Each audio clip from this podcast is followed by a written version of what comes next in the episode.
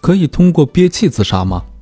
如果你想通过憋气来自杀，那还是别浪费这个力气了，因为憋气自杀是一种很愚蠢的自杀方式，正常人很难通过憋气自杀成功。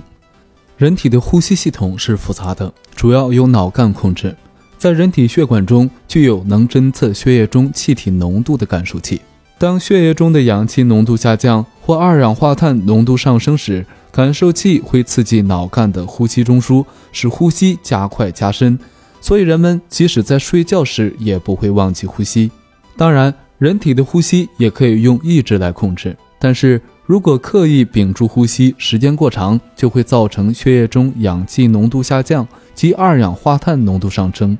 这时候人会逐渐昏睡，意志力减弱，于是脑干自动控制呼吸的机制就启动了，并最终使血液中氧气及二氧化碳浓度恢复到正常水平。